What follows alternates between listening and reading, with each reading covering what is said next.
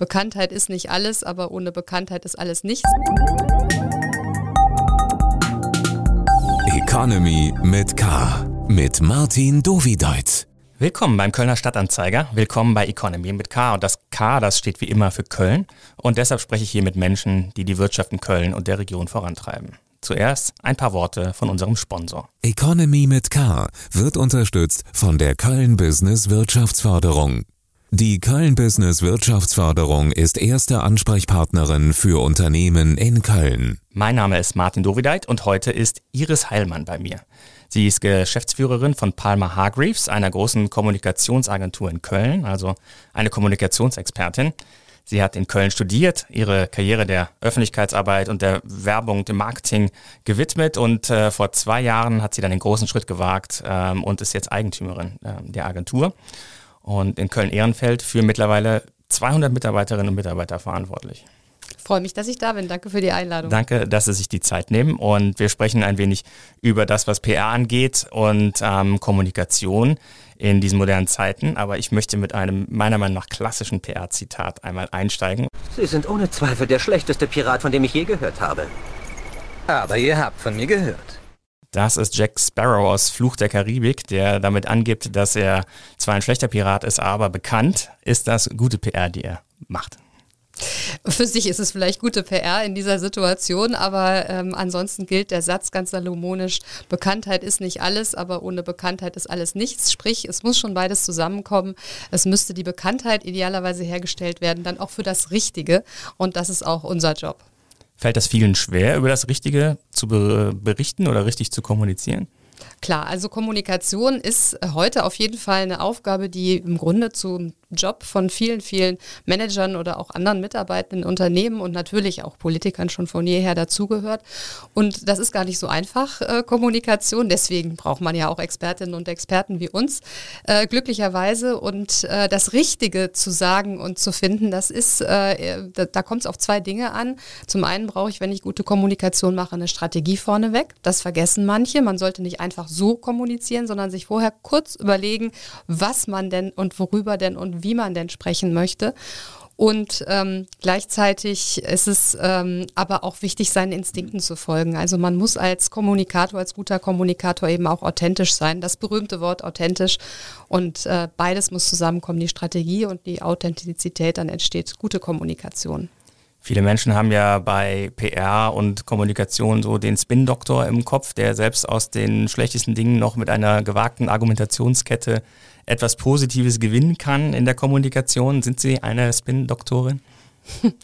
Also ich habe auch mal in der Politik gearbeitet und da ist es vielleicht ein bisschen verbreiteter, dass man tatsächlich spinnt. Spinnen heißt ja auch nicht, dass man jetzt die Unwahrheit sagt, also so sollte es zumindest sein bei redlichen PR-Menschen, äh, sondern dass man halt ähm, ein Thema dreht, dass es sich in die richtige Richtung bewegt und dass die richtigen Menschen und äh, die richtigen Kreise das aufgreifen und in der gewünschten Form das auch tun.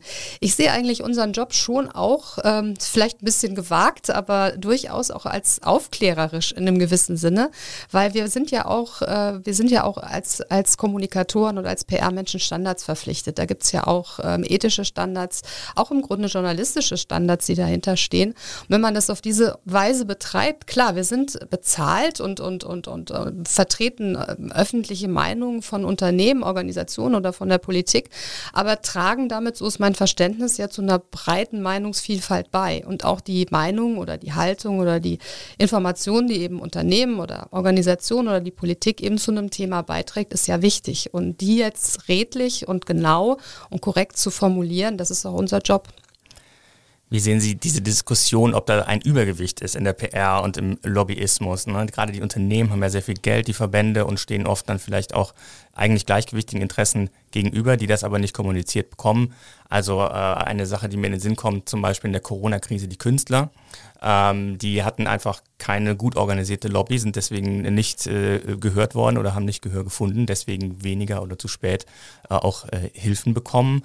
Ähm, gibt es dieses Ungleichgewicht in der, in der Kommunikation, die gut bezahlte äh, lobbyistische Arbeit und die ja, eben nicht organisierte. Klar, also natürlich ist es so, dass das große Unternehmen, große Konzerne sehr viel Geld dafür ausgeben und sehr viel auch eigene Kompetenz da reinlegen, eben auch in der Öffentlichkeit gut dazustehen, ähm, in, ihrem, in ihrem Sinne und in ihrem Interesse dann auch. Ähm, man sollte aber nicht äh, unterschätzen, dass beispielsweise NGOs äh, heute auch eine extrem starke und, und auch gute Kommunikation und Lobbyarbeit machen.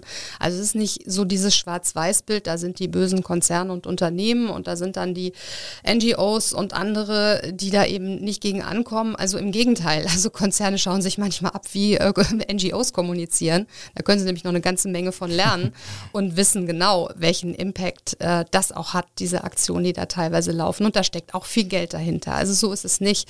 Aber klar, ähm, Gruppen wie jetzt die Künstler oder Pflegekräfte zum Beispiel war ja auch in der Corona-Zeit ein großes Thema. Wo ist da die Lobby, die dahinter steht?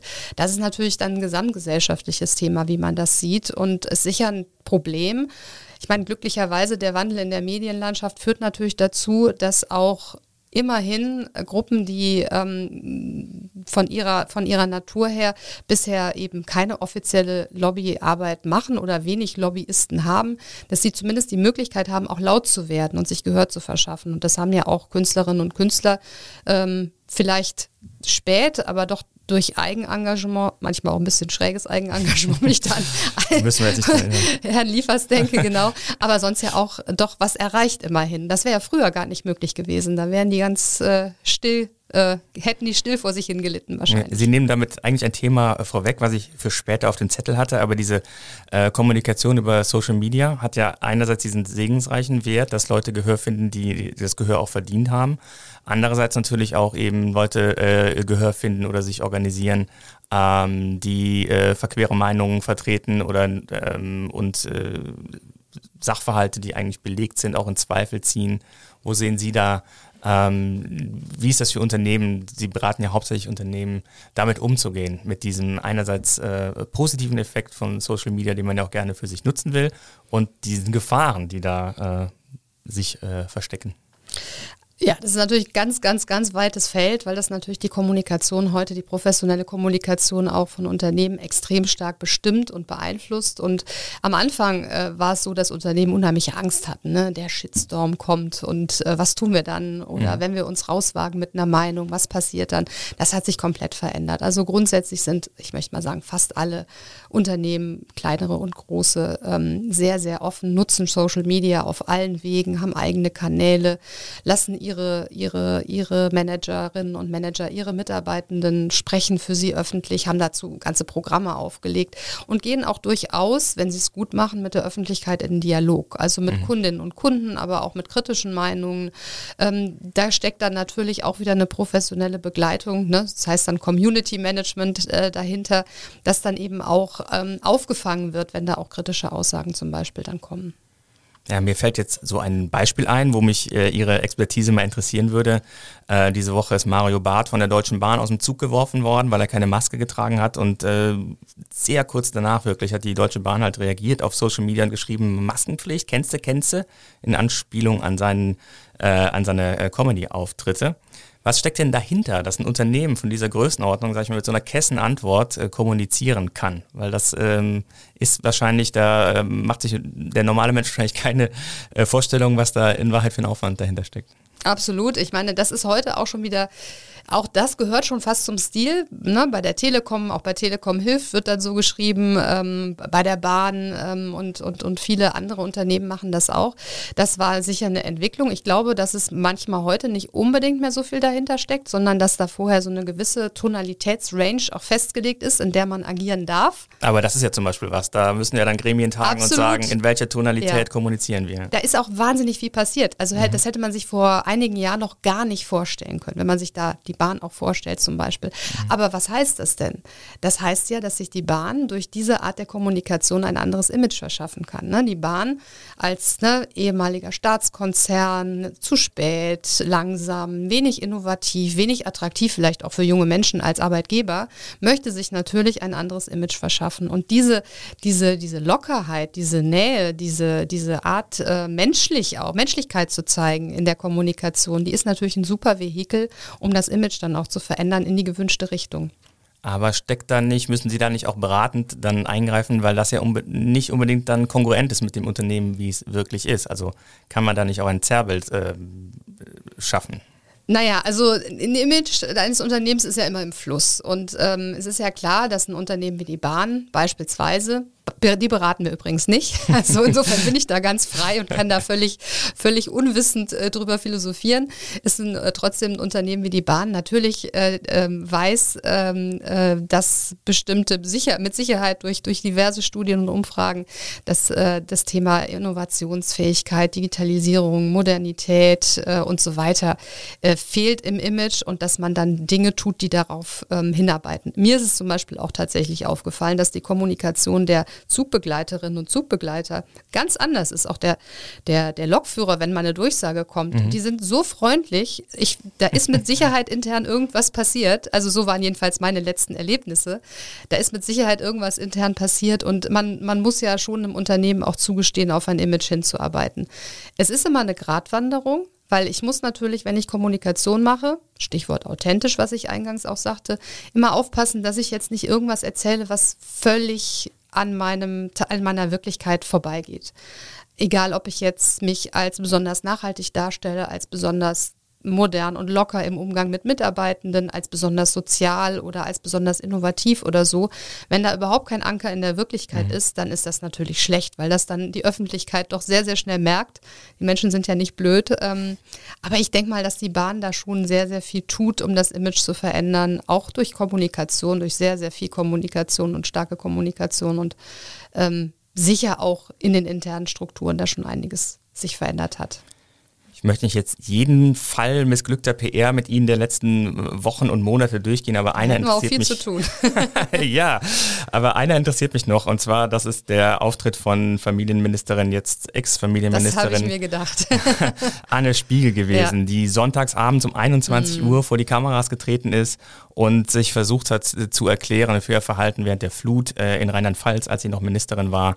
Ähm, ist sie kurz nach der Flut vier Wochen in Urlaub gefahren äh, was ihr dann eingekreidet wurde. Und in diesem Statement, ähm, da war sie ja sichtlich angeschlagen, zitternde Stimme, manchmal nach Worten gerungen. Wie ähm, haben Sie das so wahrgenommen? Es war erschütternd, also menschlich auf jeden Fall, aber auch im Sinne von kommunikativ war es auch etwas erschütternd. Ich meine, was da auch kommunikativ, aber auch tatsächlich schiefgelaufen ist, das liegt eigentlich schon viel vorher. Sie hätte mhm. natürlich schon viel vorher offen mit dieser Situation umgehen müssen. Diese Entschuldigung, die kam einfach viel zu spät. Die hätte sie gleich ähm, öffentlich machen können, viel stärker. Vielleicht noch gar nicht mal mit diesem, sagen wir mal, familiären Striptease, das sie dann gemacht hatte, mhm. aber sie hätte vielleicht etwas demütiger schon gleich am Anfang auch kommunizieren können. Und dann ähm, hat sie dieses Statement begonnen und das fand ich halt auch schon sehr, sehr unglücklich mit sich. Also mhm. sie hat über sich gesprochen, wie es ihr geht und ihrer Familie. Und äh, ich meine, natürlich hat jeder Mitgefühl mit dieser Situation. Wie könnte man das nicht haben? Aber sie hätte mal anfangen sollen mit die Menschen im Ahrtal, mhm. die da gelitten haben. Und es äh, tut mir wahnsinnig leid, dass ich da nicht da war ähm, und konnte nicht, habe nicht richtig reagiert. Ähm, habe das auch nicht richtig eingeschätzt und dann vielleicht äh, ausholen zu dieser Erklärung, warum, ne? mhm. ne? durch persönliche Umstände und so weiter, durch die sie dann ja auch, sie wollte ja Mitleid dadurch erregen. Ich meine, das waren nun mal, wenn man das so öffentlich macht, dann ist das das Ziel, mhm. dass man denkt, okay, wenn ich jetzt darstelle, wie meine persönliche Situation war, bekomme ich Mitleid, dann verzeihen mir die Menschen. Aber da hätte sie erstmal mit den Menschen, die da betroffen waren, anfangen müssen und dann am Ende ich meine, dieses ganze Statement lief eigentlich auf den letzten Satz hinaus und deswegen trete ich jetzt zurück. Mhm. Das ganze Statement der, war darauf aus und der kam dann nicht und sie hat es, glaube ich, gemerkt. Sie hat dann ja, glaube ich, am Ende zur Seite geguckt und dann sogar noch was gesagt, wie ja, wie soll ich das jetzt hier abbinden? Genau. Und dann hat sie irgendwas gesagt, äh, ich, nochmal, ich entschuldige mich, ich weiß nicht mehr, was da noch kam. Auf jeden Fall nicht, ich trete zurück mhm. und äh, sie hat sich also da ich, ich weiß es nicht. Also dann wurde ja sofort gesagt, ah, die ist nicht beraten worden, die ist schlecht beraten worden. Und tatsächlich gibt es, glaube ich, im Ministerium auch noch keinen Chefsprecher oder Sprecherin, mhm. Pressesprecher, sondern nur die Referenten, die auch vorher schon da waren. Ähm, aber also ich glaube, sie ist wahrscheinlich da ihren Instinkten gefolgt und hat das nicht so ganz durchdacht und war wahrscheinlich persönlich unter einem wahnsinnigen Druck. Und es ist ja auch so, ich meine, es ist immer schwierig äh, oder, oder, oder, oder sehr, sehr, sagen wir mal besser, es ist einfach, sich über, über solche Menschen, die so in der Öffentlichkeit stehen wie Politiker, dann hinterher zu erheben und zu sagen, ach, wie konnte die nur, wie blöd von ihr und so. Aber in der Situation, das Geschäft ist wirklich sehr, sehr gnadenlos. Und ähm, ich weiß nicht, da kann man dann auch mal vielleicht die falsche, die falsche Schlussfolgerung ziehen und eben auf diese Emotionalität setzen. Und das war in dem Fall eben nicht die richtige Karte, wie sie dann ja auch offensichtlich ganz schnell gemerkt hat. Aber vielleicht, das ist ja ein ganz interessantes Feld, die politische Kommunikation gerade. Vielleicht hat sie das auch gemacht, weil sie gemerkt hat, dass ihre Parteikolleginnen und Kollegen, nämlich Annalena Baerbock und Robert Habeck, damit Ihnen eigentlich auch schon in den Rücken sehr, auch ja, aber dass sie mit emotionaler Kommunikation im Moment ganz viele Punkte gemacht haben. Mhm. Vielleicht hat sie irgendwie gedacht, okay, das kommt gerade an in der Öffentlichkeit, ich mache das jetzt mal in meinem Fall auch. Das war dann natürlich falsch. Mhm. Sie beschäftigen sich ja viel auch mit der Kommunikation von Unternehmenschefs, von Managerinnen und Managern, ähm, veröffentlichen da auch äh, Studien. Lässt sich das jetzt da aus diesem Beispiel was ableiten? Ähm, ist das jetzt ein Showcase, den Sie mitnehmen und sagen, hier so passiert es, wenn ihr keinen Berater habt? Also ich, ich weiß nicht, es ist nochmal ein bisschen was anderes. Äh, so in so eine Extremsituation kommen vielleicht Unternehmenschefs und Chefinnen seltener zumindest. Ja, Äh, Germanwings Absturz, solche ja, Sachen ja, fallen mir da das stimmt, das stimmt. Also es sind schon Extremsituationen, aber gut, es sind auch für Ministerinnen und Minister Ja. natürlich Extremsituationen. Ähm, ja, das Beispiel würde ich jetzt, glaube ich, nicht mitnehmen, weil es jetzt erstmal hoffentlich mit dem Alltag der meisten dann doch nicht so eine Brücke sich schlagen lässt. Und es wäre so ein bisschen billig zu sagen, guck mal, das passiert. Also ich weiß nicht, ich mache gerne, ich mache ungern mit, mit, mit Angst äh, äh, Eigen-PR sozusagen, obwohl das auch eine, ein Ansatz ist. Aber Sie haben eben gesagt, dass es mittlerweile Mhm. zum, zum Werkzeugkasten eines, eines, äh, einer Führungskraft gehört, so, äh, gut zu kommunizieren. Was hat sich denn da geändert, gerade, sage ich mal, auf der, auf der Top-Ebene ähm, in, in Social Media? Wie ähm, kommunizieren die Manager da anders als noch vor eben drei Jahren nur, würde ich sagen? Ganz genau, da hat sich auch ganz, ganz viel geändert. Also die Unternehmen haben eben Social Media ja für sich in der Kommunikation entdeckt, sind immer, immer mutiger geworden. Und dann ähm, eben insbesondere durch das Aufkommen auch von, äh, oder die, die, ja, ähm, den Erfolg, den das Netzwerk LinkedIn hatte, hat sich da nochmal ganz viel getan, weil da ähm, eine, eine Broadcasting-Plattform, also eine Plattform, wo man Inhalte veröffentlichen konnte und gleichzeitig auch mit anderen Dialog gehen konnte, aufgetan hat, die sehr stark auf den beruflichen Kontext zugeschnitten ist. Unsere Studie heißt deswegen auch LinkedIndex, weil wir da die Profile der HDAX-CEOs untersucht haben, also MDAX. Also das sind so die größten 170 Genau, das ist genau MDAX, TechDAX und DAX. Das sind die größten Unternehmen in Deutschland, kann man sagen. Äh, die größten börsennotierten Unternehmen zumindest. Und ähm, ähm, ja, da haben die Unternehmen eben entdeckt, erstens, Botschaften, gerade über Social Media, Stichwort Social, kommen besonders gut an, wenn Menschen sie absenden und mit Menschen in Dialog gehen und nicht, wenn das Unternehmensprofil nur kommuniziert. Ähm, das ist erstens eine Erkenntnis gewesen und dann eben zweitens haben sie entdeckt, ähm, dass es eben für, ähm, ja, auch nochmal Stichwort Menschlichkeit, für die Glaubwürdigkeit eines Unternehmens, besonders ähm, der CEO oder die, die CEO gibt es leider noch nicht so viel, aber die, der Chef, die Chefin, es muss ja auch nicht CEO sein, können auch andere Führungskräfte sein, eine besonders große Rolle spielt, weil die Personen natürlich mit besonders, in besonders großem Maße mit dem Unternehmen identifiziert werden. Und deswegen eben für das Unternehmen sprechen und stehen und ähm, da äh, die Chance haben, alles Mögliche, ähm, Meinungen, Haltungen, Informationen, Einblicke in das Unternehmen zu geben, äh, für das Unternehmen zu begeistern, die öffentliche Meinung zu beeinflussen und so weiter. Also es ist wie ein, wie ein neues Medium, was da entstanden ist, eben auch was Managerinnen und Manager direkt bespielen. Die haben ja teilweise einen eigenen Stab mehr oder weniger schon nur für ihr LinkedIn-Profil, wenn man jetzt so zu VW oder äh, Telekom schaut. Ähm, manchmal habe ich den Eindruck, dass das eigentlich externe Kommunikation sein soll, aber glaube ich eigentlich interne Kommunikation ist, weil über LinkedIn man glaube ich noch mehr Leute erreicht als über das eigene äh, Intranet. Ist das so, äh, so ein Eindruck, den Sie teilen würden? Äh, klar, es ist beides. Das ist äh, ganz wichtig immer zu wissen. Wir sagen immer, CEO-Kommunikation ist Stakeholder-Kommunikation. Das soll heißen, der CEO, der hat ja diverse, äh, ja sagen wir mal, wichtige Personen oder, oder Personengruppen in seinem Umfeld, äh, die seine Arbeit beäugen und die für seine eigene Reputation eben auch wichtig sind. Und das sind eben die eigenen Mitarbeitenden, eigenen Mitarbeitenden, das sind äh, Kundinnen und Kunden, das sind, sagen wir mal, die Peer Group in der Branche, das ist die ähm, Öffentlichkeit in Gestalt auch von Medien, das sind Politiker und so weiter, Verbände. Und alle diese Gruppen lassen sich eben über Medien, aber eben auch direkt über LinkedIn ähm, äh, ansprechen. Und das ist ganz erstaunlich, wie viele Reaktionen auch CEOs von ihren eigenen Mitarbeitern mhm. bekommen.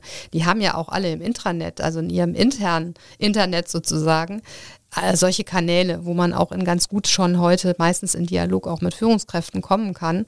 Ähm, aber manche trauen sich vielleicht dann doch auf dieser Plattform, obwohl sie ja öffentlich ist, noch eher dann auch mal direkt was zu kommentieren. Und der CEO hat natürlich auch die Möglichkeit, wiederum die eigenen Kollegen zu loben, auf die Bühne zu heben, ähm, mhm. ihre Beiträge wieder zu kom kommentieren und damit ja auch Wertschätzung gegenüber Mitarbeitenden zu verteilen.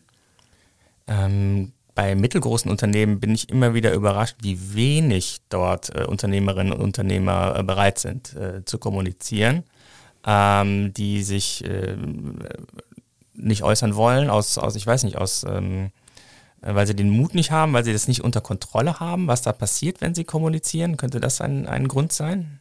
Weil sie in der Firma als Mittelständler hat man ja alles im Griff ja, und kann alles kontrollieren. Also es hat bestimmt auch kulturelle Gründe, ja, mhm. glaube ich auch. Also ähm, das eine ist äh, tatsächlich der Aufwand, der dahinter steckt. Ne? Mhm. Ich meine, als Mittelständler habe ich einfach nicht so einen großen Kommunikationsstab und Kommunikationsteam, wobei man auch sagen muss, die CEOs, die sehr viel kommunizieren, machen auch einiges durchaus selber. Es ist nicht mhm. so, dass alles da jetzt, natürlich gibt es da Teams, die das machen, und viel, viel posten, viele Artikel schreiben, aber die machen auch selber was. Ähm, die kriegen oft auch Spaß daran, irgendwie an diesem direkten Kontakt auch und Austausch.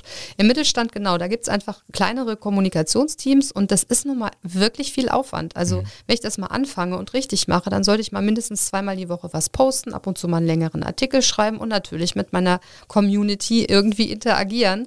Das heißt, ich muss ständig da gucken und hier mal liken und da mal kommentieren, sonst bringt das alles nichts und das ist einfach Arbeit. Also ich würde sagen, das gehört heute schlichtweg zum, äh, zum, zum Arbeitsbestandteil auch von Führungskräften.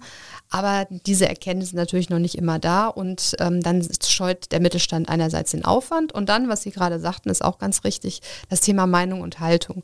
Das war ja auch in Deutschland immer sehr verpönt. Das ähm, ist es auch teilweise immer noch ein schwieriges Thema im Unterschied zu anderen Ländern, dass sich also die Wirtschaft zu politischen Themen äußert.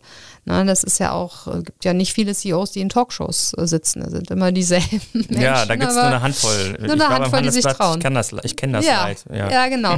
Und ähm, das, so, ein, so, ein, so ein Social Network wie LinkedIn, das lebt natürlich auch von der Meinung. Und das wollen die meisten nicht. Die haben, haben vielleicht eine Meinung, die sagen sie aber nicht laut, weil sie Angst haben, genau, dass es auf, auf die Reputation des Unternehmens ähm, mhm. schädlich sich auswirkt. Ähm, auf, ähm, ja, und, und das Thema Kontrolle, glaube ich, auch ist ein mittelspannendes Thema, dass da noch äh, viel stärker diese frühere Meinung auch vorher vorherrscht. Die Kommunikationsabteilung ist eigentlich dafür da, die Kommunikation unter Kontrolle zu halten und eher zu verhindern als zu befördern im Zweifel.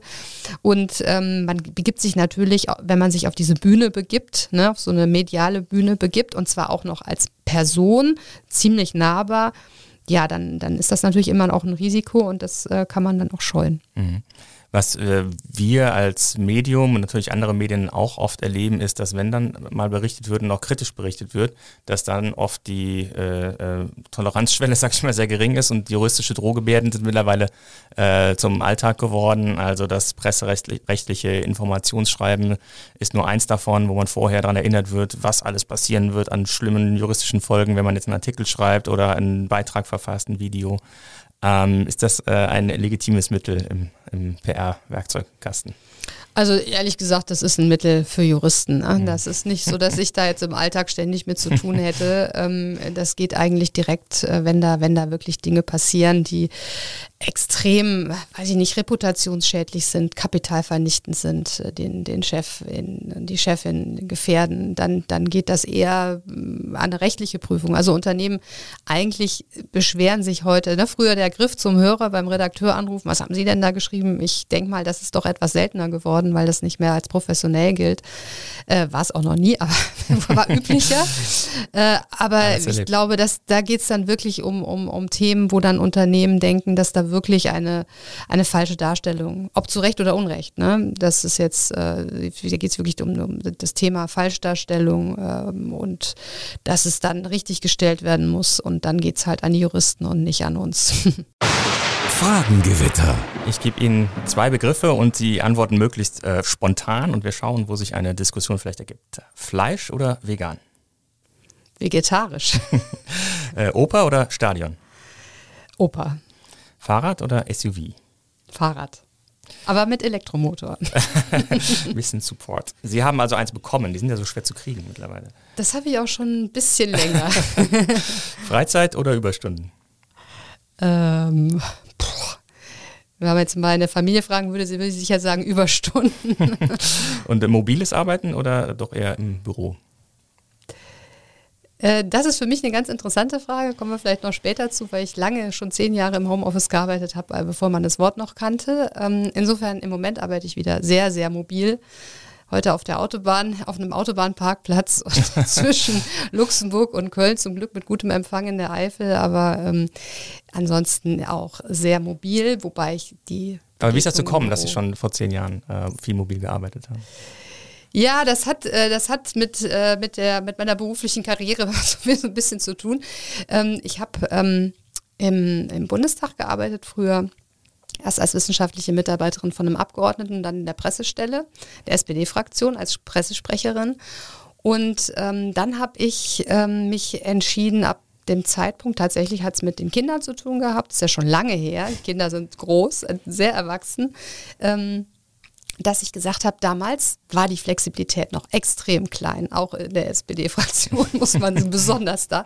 Ich sage, nee, das ist mir hier alles zu unflexibel. Ähm, ich mache jetzt mal Elternzeit und mal gucken. Und dann habe ich in der Elternzeit aber ganz schnell angefangen, ähm, damals für die Telekom zu arbeiten, also im, für die Unternehmenskommunikation. Und dann haben die irgendwann gefragt, ach, das klappt ja super, hast du nicht noch ein paar Leute, die das auch machen? Und dann so, hm, ja klar, ich kenne noch ein paar Wirtschaftsjournalisten und Grafiker und so. Und dann habe ich eigentlich so eine virtuelle Agentur aufgebaut. Mhm. Dann waren wir mit der Familie auch in London und dann habe ich gedacht, naja, dann ich das meinen Kunden, ich hatte dann mehrere Kunden zwischen, zwischenzeitlich gesagt, ich bin jetzt also ähm, dann mal in London und dann haben die gesagt, ja, schön, macht uns nichts. Wir sind ja sowieso meist äh, telefonisch da. Ich bin ja, kann ja auch mal kommen, so ist es ja nicht. Und dann habe ich da in London im Homeoffice gearbeitet und hatte dann ganz viele Leute am Start in London, aber auch in Deutschland und hatte ja diese so eine virtuelle Agentur und saß selber im Homeoffice und habe für große Unternehmen gearbeitet. Und ähm, insofern fand ich das jetzt so ganz witzig, die Situation, in der sich dann alle fanden, weil mich damals das war ja auch noch leider ohne Teams und Co.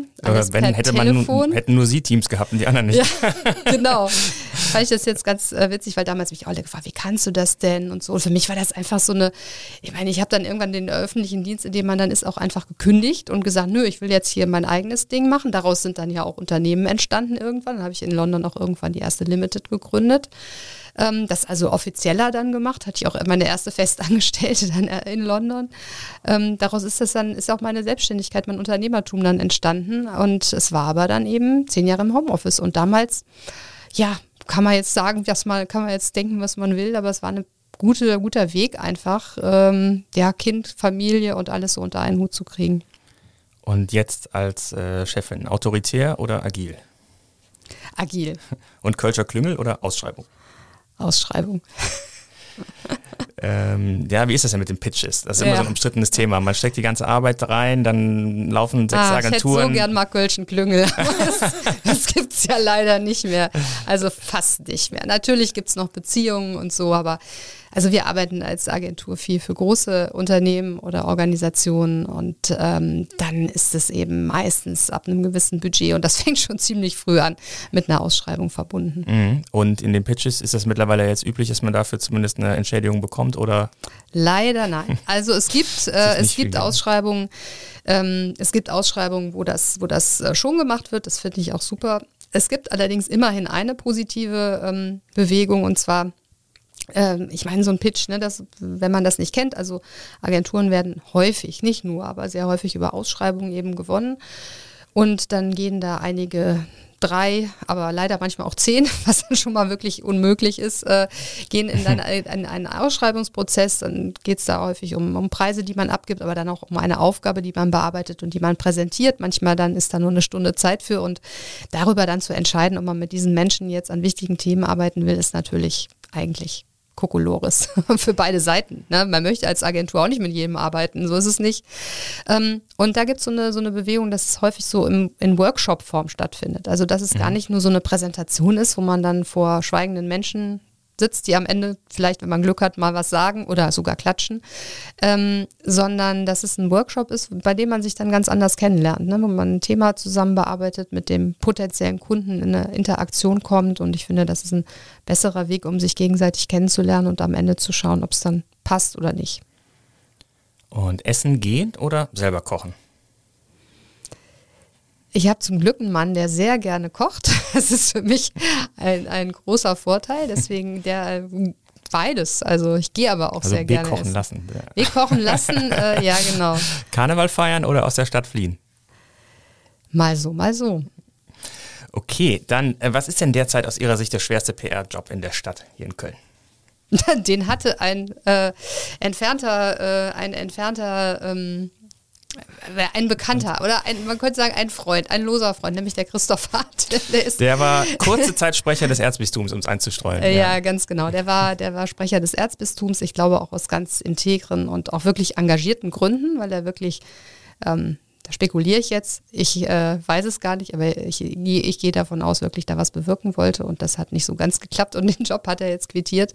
Ich glaube, das war auch ein sehr, sehr schwerer Job. Natürlich äh, ist es dann leicht zu sagen, ein Himmelfahrtskommando bei der, bei der Thematik, aber ähm, ja, das ist schwierig. Ja, da ist natürlich sowas rausbekommen, dass äh, für die Krisenberatung 820.000 Euro ausgegeben wurden extern nochmal für das Gutachten 1,2 Millionen zum Umgang mit den Missbrauchsfällen etc. und in Summe weniger als für die Missbrauchsopfer. Das macht es natürlich schwierig. Ja, das ist ja, das ist dann das, was man einen PR-GAU nennt. Ja. Und das Logo der Stadt ohne Domspitzen? Das Logo der Stadt ohne Domspitzen. ja, das ist, äh, kann man, man, man hätte mal uns beauftragen sollen, natürlich. ne? Dann hätten wir sicher auch den Dom in eine, in eine moderne Variante gepackt. Ja, ich meine auch da, also ich stecke in dem Prozess nicht drin, haben wir nichts mit zu tun gehabt, aber vielleicht hat die Stadt Köln gesagt, wir wollen als moderne Metropole wahrgenommen werden und nicht immer nur für Karneval und Dom. Da müssen wir mal was dran tun und ähm, ja, ähm, haben Sie in Ihrer Arbeit äh, Gewissenskonflikte? Sie haben ja vorhin die ethischen Standards der Branche äh, angesprochen. Äh, jetzt über das Erzbistum komme ich so ein bisschen darauf. Ähm, Gibt es das, dass Sie ähm, in Gewissenskonflikte kommen? Ähm, ja, durchaus. Äh, das gibt es durchaus. Also Beispiel, ähm, wir haben mal kurzfristig für ein Unternehmen in Katar gearbeitet. Ähm, das ist durch einen Kontakt zustande gekommen eines, eines äh, deutschen Managers, der dann, also eines Kunden eigentlich, der dann mhm. in Katar für das Telekommunikationsunternehmen dort gearbeitet hat und dann gesagt hat, ach hier, ich finde keine Agentur, wollt ihr hier nicht mal in Katar für uns arbeiten? Das war noch ein bisschen vor den Diskussionen, die wir jetzt aufgrund der WM auch hatten ähm, sagte mir erst gar nicht so viel. Naja, dann habe ich gedacht, ach, ich bin so ein bisschen abenteuerlustig. Auch pff, mal nach Katar fliegen finde ich jetzt so businessmäßig, finde ich jetzt sehr, sehr spannend. Es war auch eine super spannende Erfahrung. Also, ähm, also wirklich im Business-Kontext da zu sein, zu verstehen, welche Rolle da Kataris und Ausländer spielen, welche Rolle auch katarische Frauen spielen. Nämlich eine große. Das fand ich jetzt mhm. sehr lehrreich, hätte ich nie mit gerechnet. Also insofern Reisen bildet wie immer. Aber natürlich, ähm, dann ging es äh, darum, ähm, da haben wir ein bisschen da gearbeitet und dann haben wir uns gefragt, hm, sollen wir da jetzt mehr machen in Katar? Und da hatten wir dann schon, ja, also Schwierigkeiten, uns das so vorzustellen. Dann ist das aber auch äh, hat das nicht so lange gewährt und dann gab es da doch lokale Agenturen, die da übernommen haben und da waren wir dann nicht so böse drum. Aber klar, wir haben auch Kunden, äh, die natürlich in der Öffentlichkeit auch umstritten sind. Äh, ich sag mal Bayer Crop Science zum Beispiel, Pflanzenschutzmittel, mhm. Huawei oder besser bekannt in Deutschland als Huawei, das Unternehmen. Und das sind das mussten Sie sich schon äh, drauf schaffen, wie man es richtig ausspricht. Ja, ja, genau. natürlich sind das Unternehmen, die auch kritisch gesehen und auch zu Recht kritisch gesehen werden in der Öffentlichkeit. Und äh, da muss man gucken, wo sind da Grenzen, äh, wo man, wo man äh, wo man diesen Job dann auch macht und wo vielleicht auch nicht mehr. Und sind Sie ganz froh, dass der Standort in Moskau schon aufgegeben war? Das kann man wohl sagen. Also Sie hatten ja eingangs gesagt, wir haben vor zwei Jahren einen Management-Buyout gemacht, sprich die deutsche Geschäftsführung, also nicht ich alleine, sondern mhm. auch meine lieben beiden Kollegen, Jörn und Susi, haben wir drei, haben die Firma eben übernommen, und zwar die Agenturgruppe, die eben noch einen Standort in England hat und auch in China, mittlerweile auch ein Joint Venture in Singapur. Ja, und Moskau haben wir damals nicht mit in dieses Joint, äh, in, Quatsch, in diesen MBO genommen, ähm, und zwar schon auch bewusst. Also das lief so ganz okay, aber natürlich, Moskau wurde von dem Gründer unserer Agentur, einem Engländer, wurde ähm, ähm, äh, der Standort gegründet, als man natürlich diese ganzen Hoffnungen auf, auf mhm. das offene und demokratischer werdende Russland hatte und dass man da ganz viel tolle Geschäfte machen kann und so. Und vor zwei Jahren haben wir das schon so beurteilt, dass erstens das nicht mehr gegeben ist und zweitens die politische Situation zunehmend schwieriger und schlechter wurde und wird. Und ähm, wir hatten ja da auch Kolleginnen äh, und Kollegen, die das auch bestätigt haben. Also die sind jetzt sicher, sind jetzt, wir haben ein bisschen Kontakt gerade auch nicht glücklich über die Situation, also im Gegenteil natürlich. Mhm. Ähm, insofern war das schon auch dieser Hintergrund, dass wir gedacht haben, das ist kein Land, wo wir unsere Zukunft als Unternehmen sehen, dass wir vor zwei Jahren zum Glück dann die Entscheidung getroffen haben, das nicht in unsere neue Agenturgruppe mit einzugliedern. Wie ist es denn zu Palmer Hargreaves überhaupt gekommen? Sie haben jetzt eben geschildert gehabt, bis zu dem Moment, wo Sie sozusagen in London waren und dann die erste eigene Firma gegründet haben. Wie ist es dann zu Palmer Hargreaves äh, geworden? Ja, das ist jetzt die Frage, wie bin ich da hingekommen? Ja. Also es sind zwei, zwei Sachen und wie ist zu Palmer Hargreaves gekommen? Ich erzähle kurz weiter, wie ich da hingekommen bin. Also ich habe in London dann eine Agentur gegründet und die habe ich dann zusammengebracht mit einer Kölner PR-Agentur, die hieß PR Partner Köln.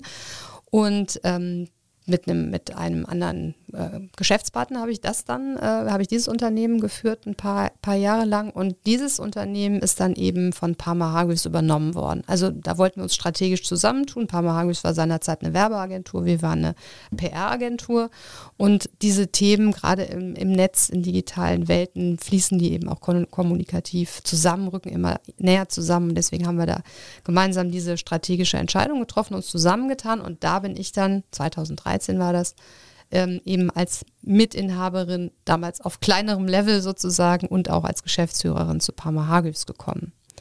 Ja, und wie Parma Hagels nach Köln gekommen ist, das ist vielleicht auch ganz interessant, weil es ja jetzt nicht gerade ein urkölscher Name. Das ist richtig. genau, das, die Agentur kommt eben, wie man dem Namen ja entnehmen kann, aus England und zwar aus der Nähe von Birmingham aus einem Ort namens Leamington Spa, muss man jetzt nicht kennen, ist aber ganz nett, so ein bisschen wie das englische Baden-Baden, sagen wir immer. Ähm, und da in der Gegend, in den sogenannten Midlands, war damals die Automobilindustrie ansässig, als in mhm. England auch noch Autos produziert wurden. Und da haben zwei Ford-Mitarbeiter diese Agentur gegründet, Parma Hagels, als Automotive-fokussierte Agentur. Damals sind wir heute nicht mehr, ist nur noch ein Feld. Und ähm, die beiden haben diese Agentur gegründet und haben dann gedacht, die hießen Clift und Watts und haben dann gedacht, hm, wie nennen wir denn unsere Agentur? Es war damals en vogue, ist über 30 Jahre her die Agentur nach den Namen der Gründer zu nennen und dann fanden sie das aber nicht so hübsch und dann haben sie die Agentur nach den Mädchennamen ihrer Frauen, beziehungsweise heute muss man sagen Ex-Frauen benannt. Finde ich auch sehr englisch pragmatisch so den Ansatz. Naja, und dann ging Ford, war der größte Kunde in den 90er Jahren nach äh, die Europazentrale nach Köln. Ah, okay, und dann mitgewandert. Und genau, und da haben die entschieden, unternehmerisch, okay, jetzt müssen wir also auch nach Deutschland. Okay, und dann März 2020 haben Sie den die Firma übernommen und da war Lockdown, wenn man sich recht entsinnt. Ähm, wie viele schlaflose Nächte hatten Sie da? Ja, erstmal hatten wir eine schlaflose Nacht beim, Notar, äh, mhm. beim Notar, bei dem, bei dem lieben Herrn äh, Bischof, Dr. Kai Bischof, der hier in Köln Notar ist, ähm, in der Altstadt. Und äh, die Notarsitzung dauerte nämlich 24 Stunden, von 10 Uhr morgens bis 10 Uhr morgens. Und es ist wirklich. Weil der komplette Vertrag vorgelesen werden musste? Oder? Also, das ist wirklich, das werde ich wahrscheinlich noch meinen Urenkeln erzählen. Sowas ist so ein Once-in-a-Lifetime-Erlebnis, glaube ich. Selbst der Notar hat es noch nie erlebt. Ja, wir waren noch nicht so ganz fertig mit der Verhandlung. Und ich meine, kleine Firma, aber in China, in England, in Deutschland, irgendwelche, und dann Russland musste noch rausoperiert werden, äh, alle möglichen Shareholder am Start, äh, teilweise in England und sonst wo auf der Welt. Und ähm, das war alles sehr komplex und ähm, wir äh, haben dann äh, quasi während der, wir waren noch nicht ganz fertig, aber irgendwie die Engländer mussten kommen, hatten schon alles gebucht und ähm, dann mussten wir immer noch kurz verhandeln. Dann hat der Notar vorgelesen, das läuft ja dann wirklich so, dass der so liest. Kennt vielleicht der eine oder andere auch vom Hauskauf oder mhm. sowas. Und dann haben wir immer, ah, stopp. Und dann, ja, so, dann kam, die Anwälte waren alle dabei und dann musste nochmal kurz was verhandelt werden und dann, äh, also das war alles, die Bank war auch noch irgendwie, äh, die hatten auch noch irgendwas zu erledigen, die noch da uns auch mitfinanziert hat und dann abends um sechs kam der von der Bank, war völlig fertig, hatte auch Unterschriften in letzter Sekunde noch beigebracht. Und ja, dann ging das die ganze Nacht so. Ich glaube, der erste Vertrag war so um zwei fertig. Dann äh, klebte einer so einen Zettel an die Wand mit den ganzen Verträgen, die wir noch durchmachen mussten. Und die Engländer gingen dann der englische Anwalt meinte auch, sowas hat er noch nie erlebt, das geht in England. Wird das doch nicht alles vorgelesen? Ja. Was ist denn das hier für eine komische Angewohnheit? Ja, und der Notar durfte aber auch, also wir mussten immer, wenn einer nur zur Toilette wollte, Pause machen. Ne? Man musste im Raum bleiben. Der Notar durfte auch nicht ähm, wechseln. Und ähm, ja, die waren sehr nett, die haben Pizza bestellt und alles. Naja, gut. Dann am Ende um 10 Uhr morgens war der Vertrag unterschrieben. Wir also haben noch so Witze gemacht. Ach ja, Corona und ach Gott, in Italien und in Bayern und so. Es war nämlich also genau so eine Woche vor dem, ja, vor, eine Woche März. vorher. Mhm. Es war, glaube ich, der 6. März mhm. oder so. Und wir haben es gar nicht so, wir waren so im Tunnel mit unserem Firmenkauf, dass wir das gar nicht so richtig gecheckt haben, was eigentlich in der Welt gerade passiert. Okay, da waren wir nicht alleine mit, glaube ich, aber waren, wir waren besonders im Tunnel. Und dann hatten wir das unterzeichnet. Meine beiden Kollegen fuhren erstmal in Urlaub. Und drei Tage später saßen wir da und sagten, äh, ja, jetzt müssen wir mal die Firma dicht machen. Ne? Das war wirklich, ähm, ich weiß auch gar nicht, aber das war ein ziemlicher Schock. Aber ja, wie das so ist, bei so einem Schock ist man dann ja eher in so einem Krisen, Modus. Ne? Da muss man machen und tun und gucken, was mit den Mitarbeitern, wie kriegen wir das jetzt hier gewuppt, dass wir die ganze Firma... Aber Kurzarbeit, das ganze Programm dann? Ähm, ja, also wir haben Kurzarbeit aus Vorsicht gemacht, weil wir wussten ja gar nicht, was passiert jetzt. Mhm. Ne? Kündigen jetzt oder, oder frieren jetzt äh, Unternehmen Kommunikation ein. Mhm. Ne? Automobilkonzerne waren ja sofort in Kurzarbeit, sind auch unsere Kunden. Deswegen haben wir das ein bisschen gemacht, so, aber mehr so aus Vorsicht und dann schnell gemerkt, ich glaube nach vier Wochen, das, also aber auch nur für, ich glaube, irgendwie bei vollem Lohnausgleich 10 Prozent oder irgendwie mhm. sowas haben wir gemacht. Also ein bisschen so eine Vorsichtspuffer. Da haben wir gemerkt, das ist nicht nötig und dann haben wir das wieder sofort auch hochgefahren. Und wir sind in der Corona-Zeit auch gewachsen. Also heute muss man sagen, toi, toi, toi, ist es gut gegangen äh, bis jetzt. Jetzt kommen andere und neue Krisen, aber ähm, da waren wir natürlich unheimlich froh und erleichtert. Ja, ein Ranking ist gerade veröffentlicht worden. 12 Prozent sind im vergangenen Jahr gewachsen. Sie haben eben ähm, angedeutet, äh, dass es weitergeht. Jetzt 200 Mitarbeiter. Ähm, wo kommt denn das Wachstum her? Wo kommt das Wachstum her? Ja, wir haben eine natürlich eine Wachstumsstrategie, wie sich das für ein gutes Unternehmen gehört. Ähm, nee, wir, wir wachsen ähm, entlang der Branchen, die wir fokusmäßig bedienen, also Automobilbranche, IT-Telekommunikationsbranche, Life Science und Engineering-Branche, da haben wir neue Kunden gewonnen. Ähm, zum Beispiel Kunden, die wir in letzter Zeit gewonnen haben, waren ähm, Audi oder, oder Miele oder so und ähm, die GEZ als, als Organisation auch zum Beispiel. Heißt das nicht Beitragsservice? Nein, nicht die GEZ. nicht die GEZ, die GIZ, die ah. Gesellschaft für internationale Zusammenarbeit. Nicht die GEZ, aber die könnte vielleicht auch mal ein bisschen Öffentlichkeitspolitur gebrauchen, das stimmt wohl. Ja. Und Sie sind am Standort äh, in Ehrenfeld. Ähm, ist das äh, urbane Umfeld wichtig für eine kreative arbeitende Firma? Ja, unbedingt. Also das glaube ich unbedingt. Wobei, also vor zwei Jahren hätte ich gesagt, ja natürlich, das geht gar nicht anders. Ne? Unsere Leute brauchen dieses Umfeld und sich treffen und so. Klar, das sieht man natürlich heute ein bisschen differenzierter, aber grundsätzlich ist es natürlich schon so, dass ähm, in der Kreativbranche, zu der wir erzählen, es wichtig ist, dass man in einem, in einem städtischen, urbanen Umfeld ist.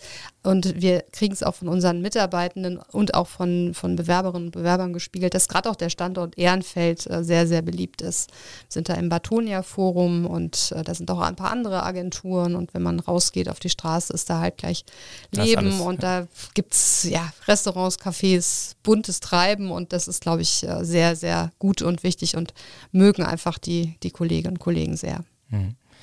Und ähm, wie sieht es aus mit dem Gewinn neuer Mitarbeiter? Wenn sie wachsen, werden sie die Probleme wahrscheinlich noch mehr haben als, als andere. Eigentlich jeder jammert, dass er nicht äh, genug Fachkräfte finden kann. Ist das für Sie auch ein Problem. Klar, das ist für, für, für unsere Branche und deswegen auch für uns ist das natürlich auch ein Thema. Es ist manchmal sehr komisch, manchmal werden Stellen ganz schnell besetzt, dann plötzlich dieselbe Stelle brauchen wir unheimlich lang, um die zu besetzen. Das weiß ich nicht, woran das habe ich noch keine Regel festgestellt, äh, woran das so liegt. Ähm, aber das ist natürlich ein Thema. Der allgegenwärtige Fachkräftemangel ähm, ist ein Thema. Und ähm, klar, wir sind ja auch hier ähm, in, in Köln sozusagen als Agentur im Wettbewerb mit vielen großen ähm, Kommunikationsabteilungen und Marketingabteilungen der ganzen Konzerne. Konzerne. Ne? Mhm. All unsere Kunden, die hier um, in und um Köln herum sitzen, von der Telekom bis Bayer, Henkel, die haben natürlich auch riesige Abteilungen. Potenziell sitzen dann natürlich auch die Kolleginnen und Kollegen, zum Teil jedenfalls, die wir auch gerne einstellen würden. Und Konzerne zahlen mehr, ist ganz klar, ist mhm. so. Und da hat man es natürlich als ja quasi Mittelständler ein bisschen, ein bisschen schwieriger und muss sich da wirklich einiges überlegen. Was natürlich jetzt die Pandemie mit sich gebracht hat, ähm, ist, dass ähm, wir, also auch po im Positiven, im Negativen, im Positiven, dass wir jetzt ähm, immer mehr Mitarbeitende auch einstellen, die ganz woanders sitzen. Mhm. Ja, das Remote-Arbeiten ist da äh, der, der Vorteil. Ähm, wie sieht es aus mit der Identifikation? Viele Unternehmen sind ja auf der Suche, äh, deren, ihren Purpose, ihren Sinn und Zweck zu formulieren, weil das gerade jungen Mitarbeiterinnen, äh, Mitarbeitenden immer wichtiger wird.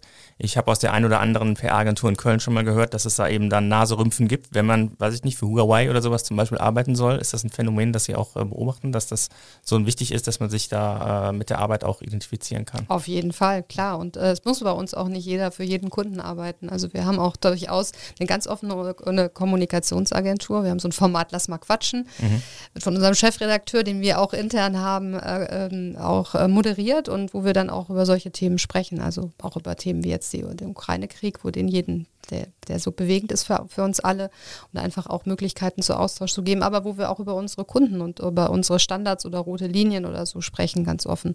Und ähm, ähm, klar, also das ist, äh, ist ein wichtiges Thema. Ich meine, ähm, das sieht, das sieht jeder ein bisschen anders und jede, aber wie gesagt, man man ähm, muss als, als Unternehmen da, glaube ich, sehr transparent sein und das sind wir, sind wir wirklich extrem. Ja, wir nennen uns auch immer Family, also PH mit PH Family, das, äh, weil wir doch auch sehr, PH sehr... für Palma Ja, PH für Palma Hagels, ganz genau und dann eben Family, weil wir doch eine sehr enge und, und gute und auch sehr offene, miteinander sehr offene Unternehmenskultur haben. Ich glaube, weil wir eben auch Inhaber geführt sind und auch vorher waren und auch noch vor nicht allzu langer Zeit auch viel kleiner waren.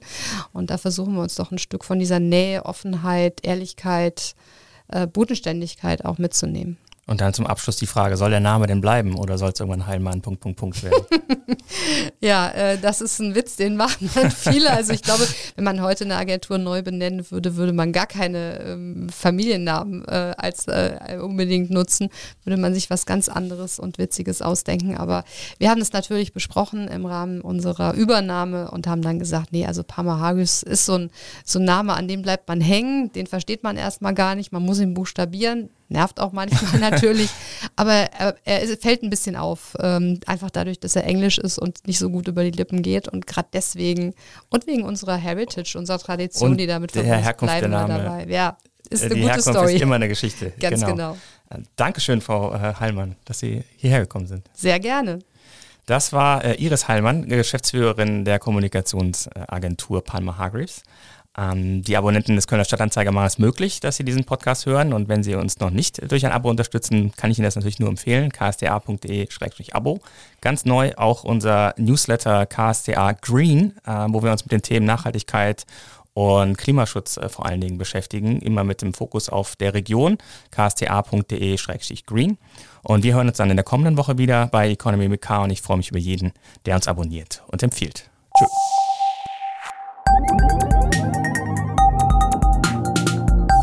Economy mit K.